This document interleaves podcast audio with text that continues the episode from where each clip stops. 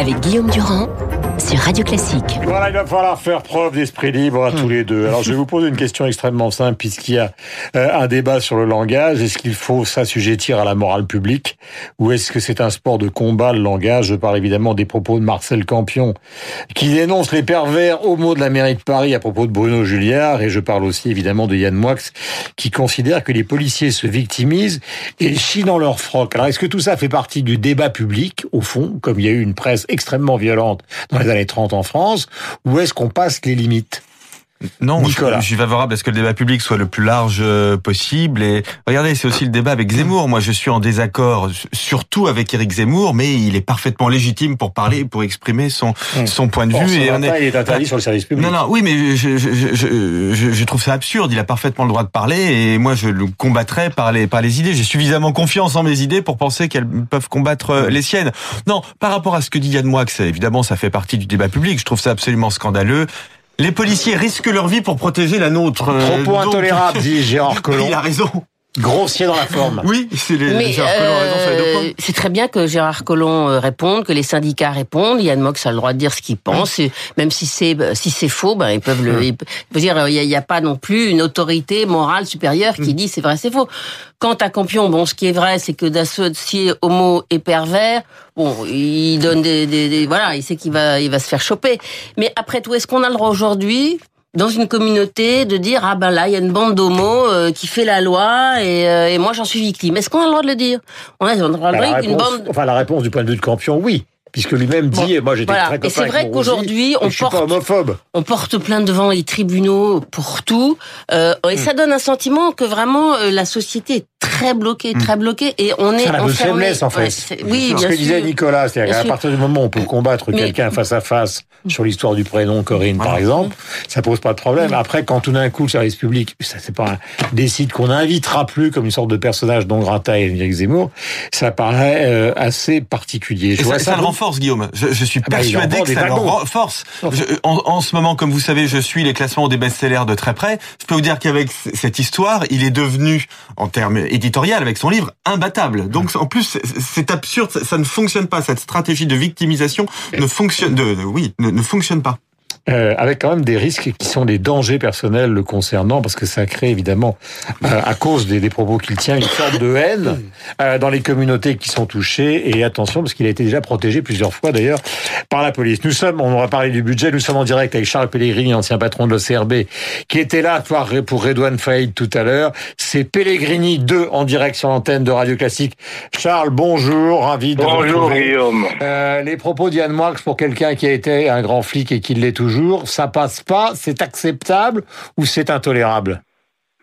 Bon, intolérable, tout le monde dit ça. Moi, je crois que dans la vie, c'est comme au théâtre. Pour avoir le droit de siffler, il faut avoir payé sa place. Je vois pas ce qu'il a payé Max pour siffler sur la police. Et ces histoires de couilles, c'est vraiment en dessous de la ceinture. J'aurais aimé qu'il soit avant-hier à Marseille lorsqu'une BAC s'est fait attaquer par 40 bons hommes. On aurait vu, non. Et puis, et puis, je vais vous dire, Guillaume, il y a eu une erreur de com de la police. Ils ont trop communiqué sur la police a peur. La police n'a pas peur. Je peux vous garantir. La police a peur des conséquences, a peur des saisines de l'IGPN, justement, a peur des plaintes à tout bout de bras mais elle n'a pas peur d'entrer dans les cités. Hein. C'est un problème politique, c'est pas un problème de police. Alors que moi, que ce, je vais dire, je être un peu vulgaire, mais je vais l'être, que moi, que cela ferme un peu et qu'il fasse ses preuves avant. Est-ce que vous considérez que tout ça se passe dans un contexte où le ministre de l'Intérieur est totalement affaibli? Je demande le point de vue du grand policier que vous fûtes. Ah, je porte pas de jugement sur Monsieur Collomb. Je dis simplement que la police doit être mieux défendue. On ne doit pas saisir l'IGPN à tout bout de champ. On doit saisir pour les cas graves. Il faut un peu de bon sens et un peu de modération. Aujourd'hui, la police, elle n'a pas peur. Elle est déstabilisée. Mais moi, je les connais bien, les flics, de haut en bas de l'échelle, et je peux vous garantir qu'ils ont peur de rien. Merci Charles Pellegrini d'avoir été en direct avec nous. Ça, ça, nous amène à cette question qui a un caractère politique, Guylaine. Est-ce que cet épisode Colomb, depuis qu'il a parlé justement de l'humilité, depuis qu'il a évoqué sa candidature euh, à la mairie de, de Lyon, est-ce que c'est un épisode qui doit prendre fin rapidement pour clarification? Euh, oui, mais je pense qu'il ne prendra pas fin. C'est hallucinant. C'est, on n'a jamais vu effectivement quelqu'un qui est déjà très contesté dans son ministère parce qu'il est tous les week-ends à Lyon, parce qu'il s'occupe euh, essentiellement des chefs des chiffres de la délinquance et éventuellement des chiffres à Lyon et ne s'intéresse pas aux préfets, au territoire. Euh, donc il y avait déjà un peu un problème. Bon, c'était celui qui a accompagné Emmanuel Macron depuis le début. C'était un peu son parrain, donc on savait qu'il allait rester là pendant un moment. Mais là, c'est quand même très difficile. Je ne vois pas comment Emmanuel Macron peut faire un remaniement maintenant. Et en plus, il, vient, en faire un, il vient d'en faire un il y a trois jours. Oui, enfin place pour place de quelqu'un qui était pas qui partait, tandis que là, c'est un euh, remaniement quand même. Oui, mais un remplacement. oui, ça fait beaucoup quoi. Ça, ça commencerait à faire beaucoup s'il y avait Colomb qui partait maintenant. En plus, quand même, c'est le dernier dinosaure qui reste quoi. Il a pu Bérou, alors il va le rattraper par par la chemise. Il y a plus Hulot, euh, il y a plus Colomb. Il y aura plus du tout de politique dans le gouvernement. Il y a plus de politique dans ce gouvernement. C'est ça le problème. Colomb devait occuper une place politique. D'où la phrase de François Bayrou ce matin sur Europe 1 que nous écoutez. Qu'il y ait des difficultés, euh, il y en a en cette rentrée. Mais le plus important, c'est de renouer le lien qui existe, qui a existé. Je suis pour le pluralisme en France, et donc je suis pour le pluralisme dans la majorité. Les voix libres, c'est pas seulement des voix qui disent ce qu'ils ont envie de dire, c'est aussi des voix qui disent ce que les Français ont envie de dire. Voilà François Bayrou qui soutient toujours donc corps Emmanuel Macron, même s'il lui donne comme conseil de sortir de l'Élysée. Et tout à l'heure donc euh, Éric Coquerel pour la France Insoumise, ou disons euh, Marine Le Pen, Nicolas Dupont-Aignan, tout cela considère que le macronisme est déjà d'une certaine manière un peu mort. Est-ce que c'est un sentiment que vous partagez, Nicolas Bouzou En tout cas, je commence euh, à être euh, inquiet. Il y a deux problèmes dans cette séquence gouvernementale. Il y a le problème du sens, et ça, François Bayrou l'exprime euh, très très clairement. C'est-à-dire qu'il y a pas mal de, de, réformes, notamment dans le domaine économique et social, mais il est très difficile d'en percevoir le sens. Je vais vous donner un exemple concret, ce que le président de la République a annoncé sur la réforme de l'hôpital la semaine dernière. Je trouvais que c'était, je connais un petit peu ce sujet, je trouvais que techniquement c'était très bien fait et que ce que le président proposait allait dans le dans le bon sens.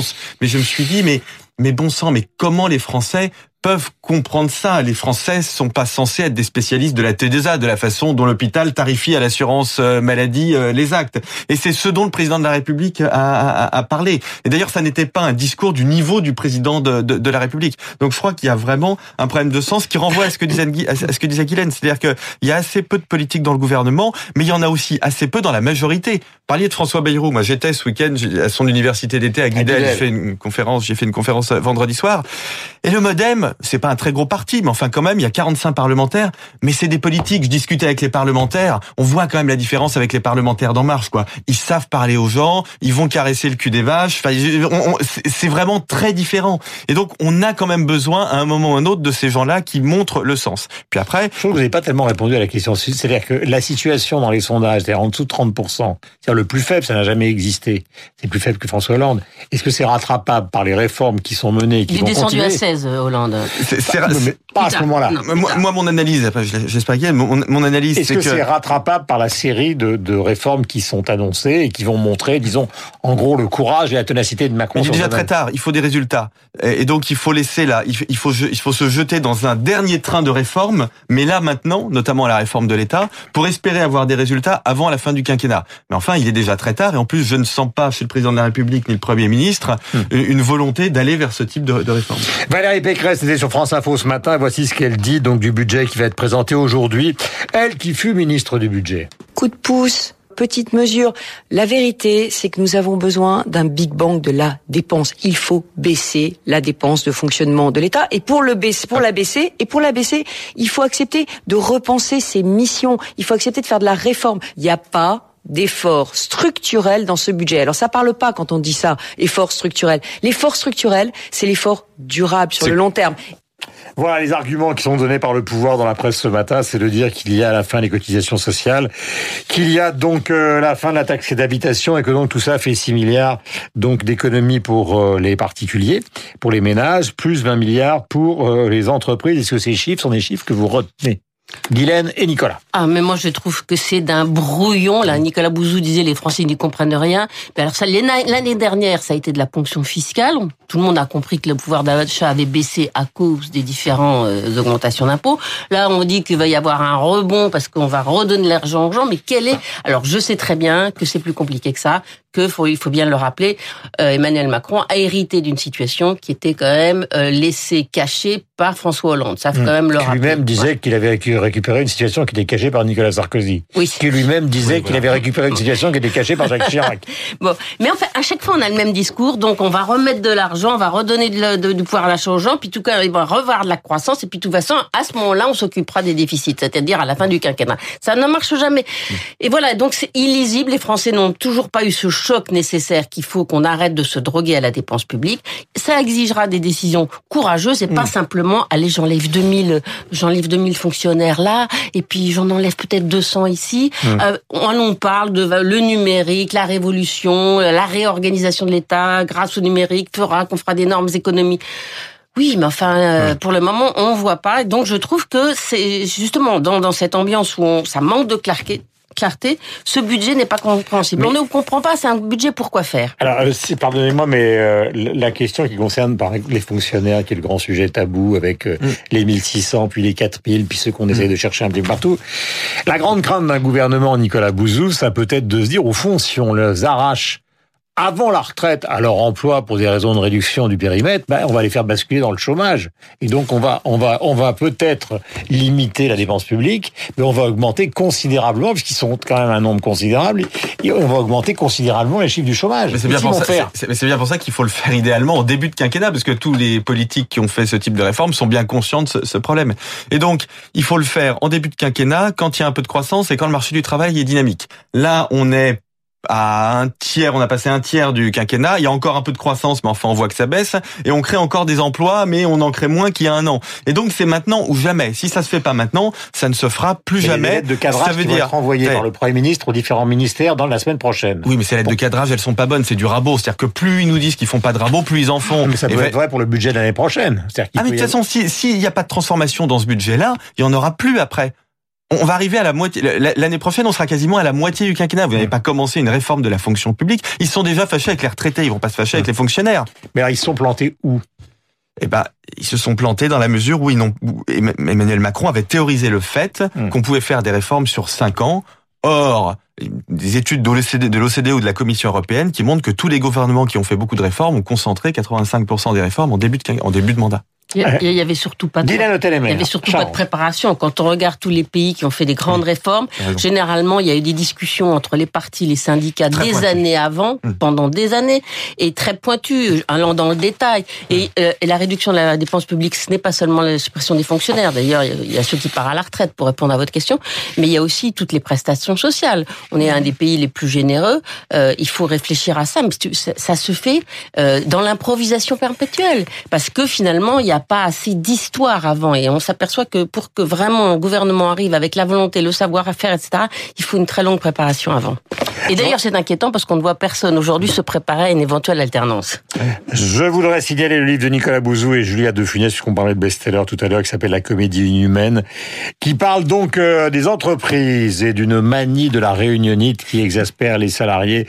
On en parlera longuement. Vous êtes déjà venu en parler, Nicolas, un matin, et vous serez tout seul pour parler de ce livre, de ce phénomène de société qui fait que ce livre, chez l'Observatoire, se vend très bien. Merci Guylaine d'être venu ce matin. Je voudrais aussi signaler, puisque c'était le mariage de Michel Welbeck, un excellent livre d'Agathe Novak Le Chevalier qui avait consacré un cahier de Lerne à Welbeck qui s'appelle Welbeck ou l'art de la consommation. C'est publié de la consolation, pardonnez-moi, de la consolation.